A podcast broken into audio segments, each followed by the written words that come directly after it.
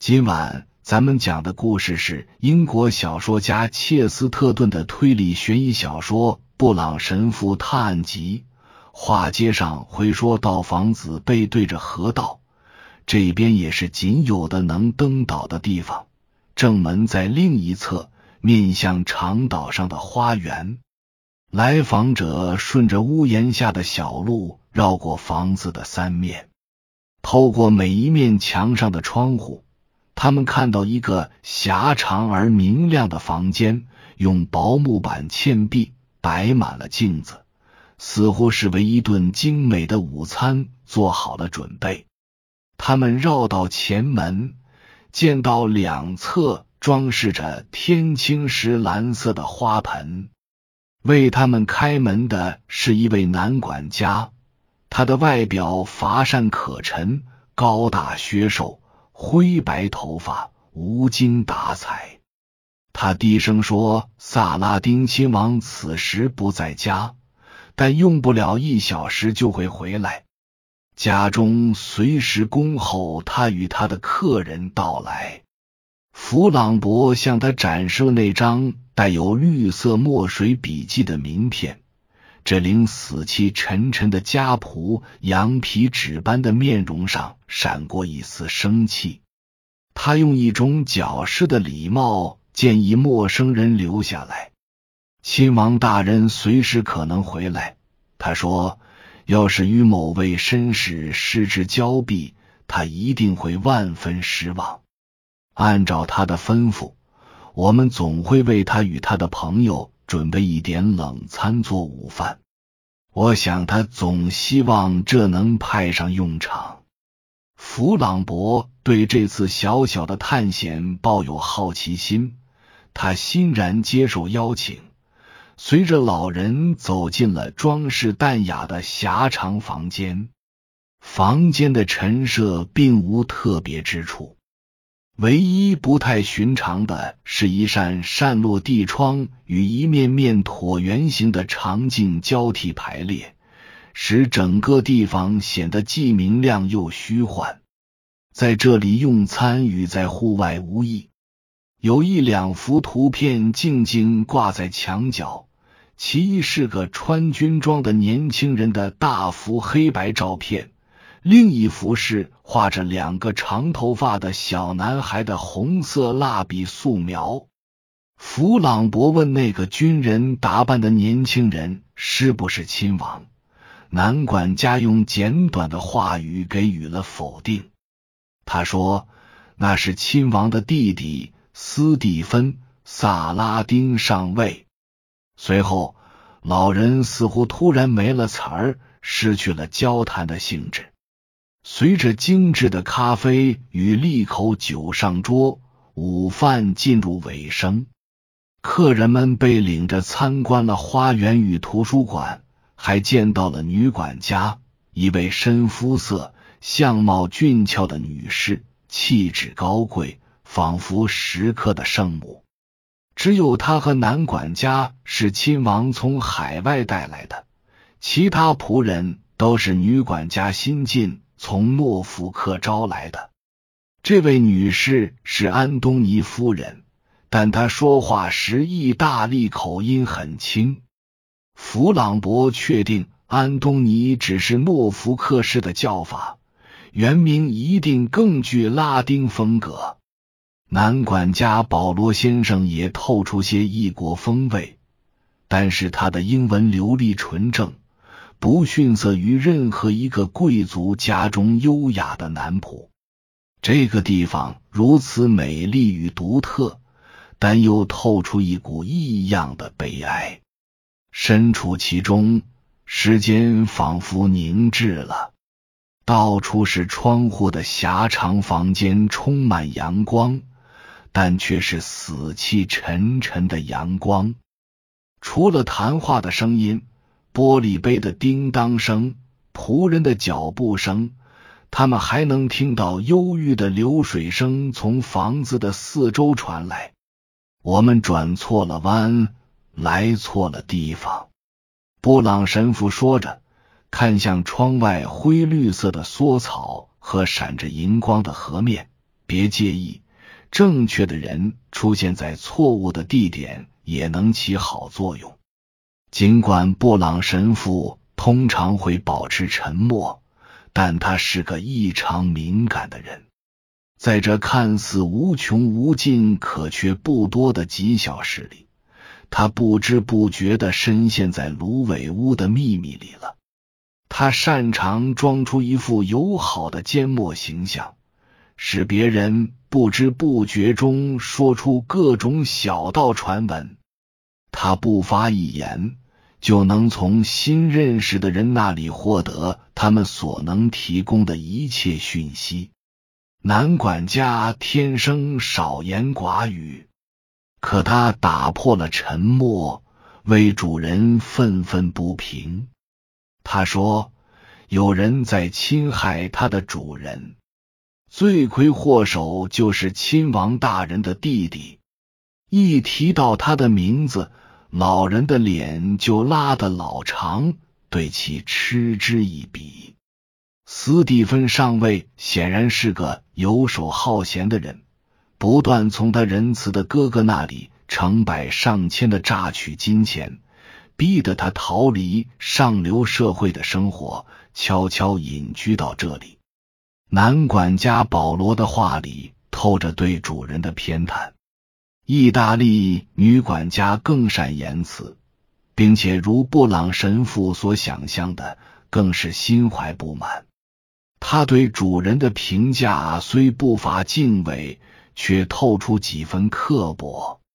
弗朗博和他的朋友站在布满镜子的房间中，细细观瞧画着两个男孩的红色素描。就在这时，女管家疾步走进屋，要做她的打扫工作。这个嵌满玻璃、闪闪发亮的地方有个特点。不管谁一进来，都马上会映在四五面镜子里。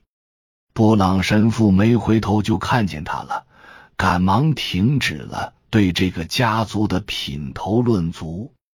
但弗朗博的脸都快贴到画上了，他还在大声说：“要我看，萨拉丁家的这对兄弟都是一副天真相，实在说不清谁好谁坏。”随后。他意识到那位女士进来了，立马把话题转到无关的琐事上，然后溜进了花园。但布朗神父还在直勾勾的盯着红色的蜡笔素描看，而安东尼夫人则直勾勾的凝视着布朗神父，他棕色的大眼睛中透着哀怨。好奇而痛苦的怀疑使他橄榄色的脸庞变得更暗了。他对陌生人的身份与目的起了疑心。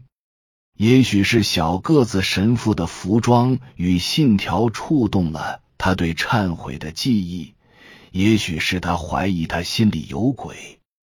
他像个密谋者一样压低了声音对他说：“你的朋友也许是对的。”他说：“两兄弟中很难选出哪个坏，哪个好，是很难，实在是很难挑出一个好的。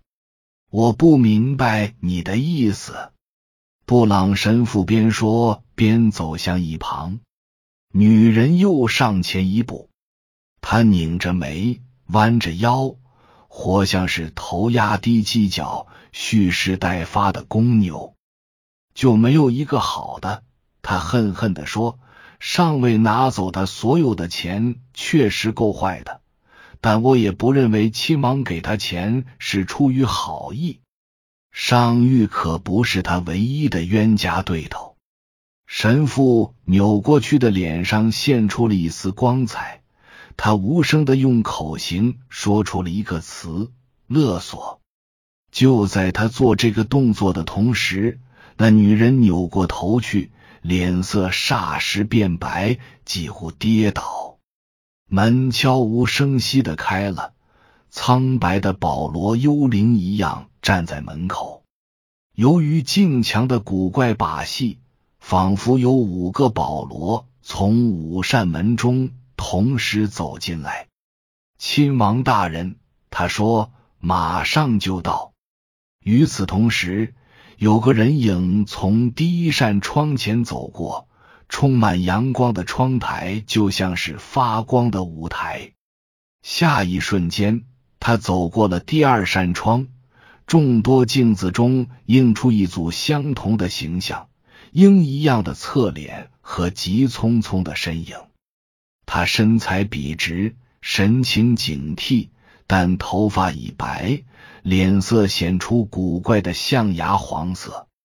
他的鹰钩鼻很短，不像通常的那样长，脸颊与下巴清瘦。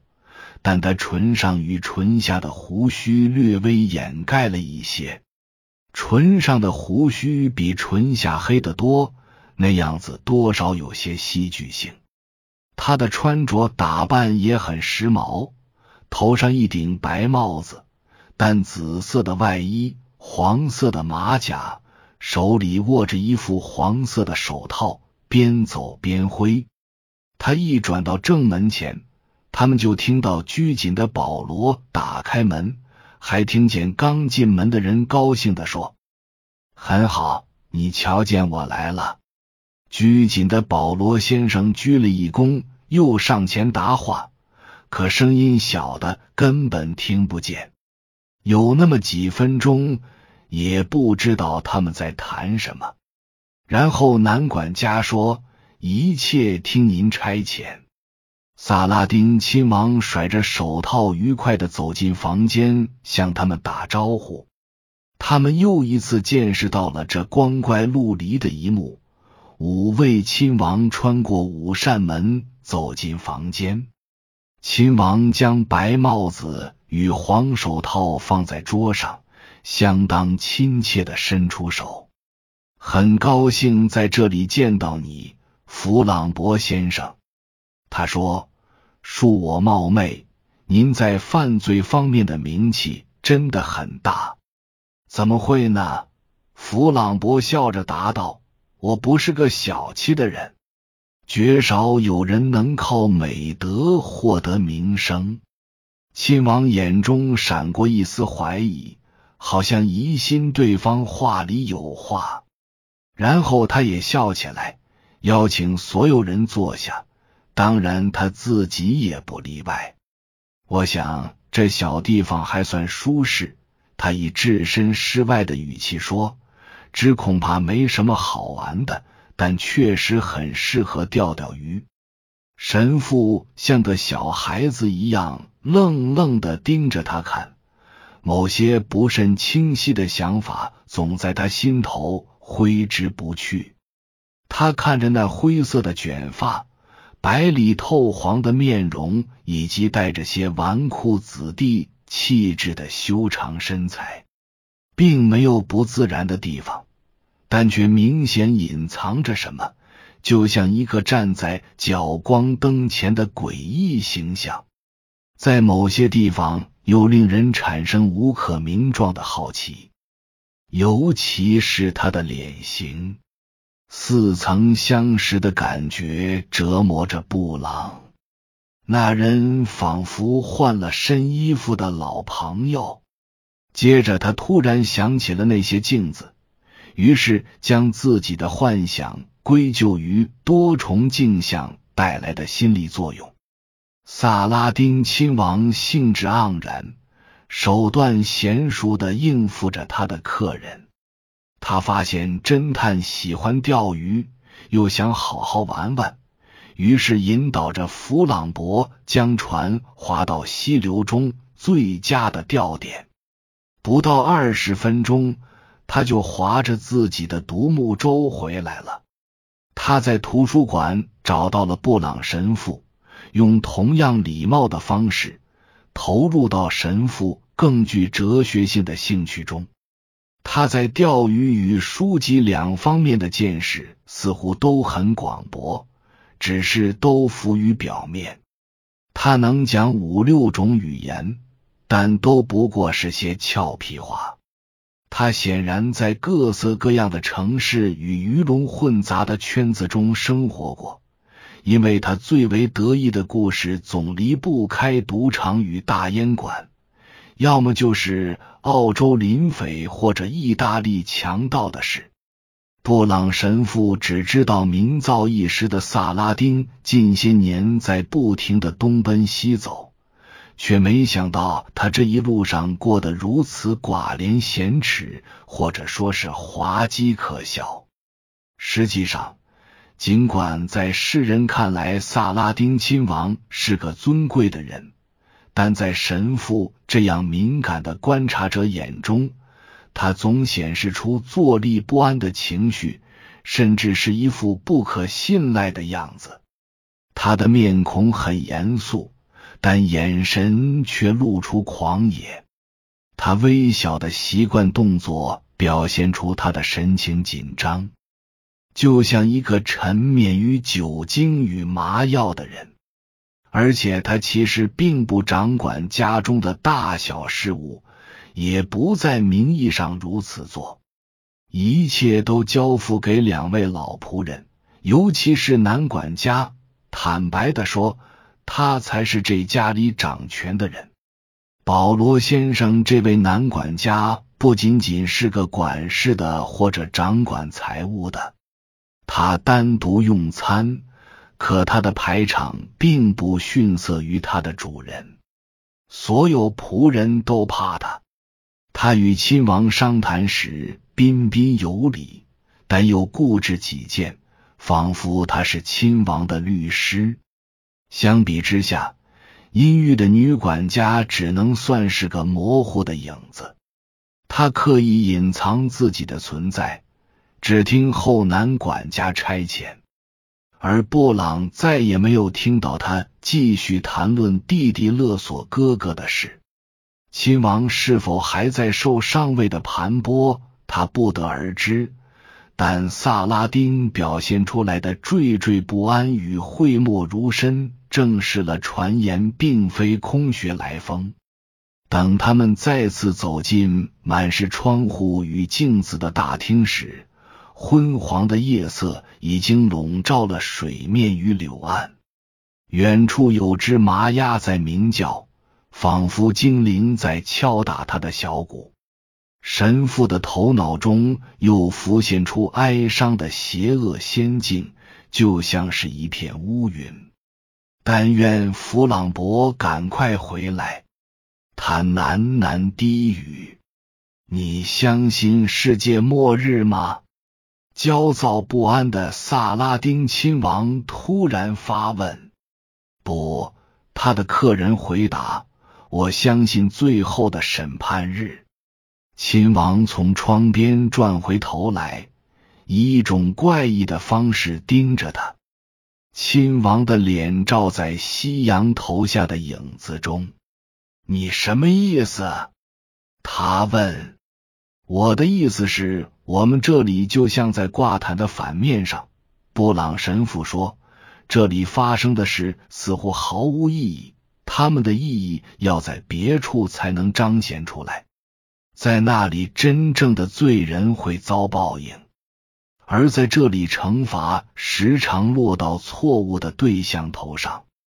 以上是由奶锅大叔给您播讲，感谢收听，每天晚上二十一点三十三分准时开聊。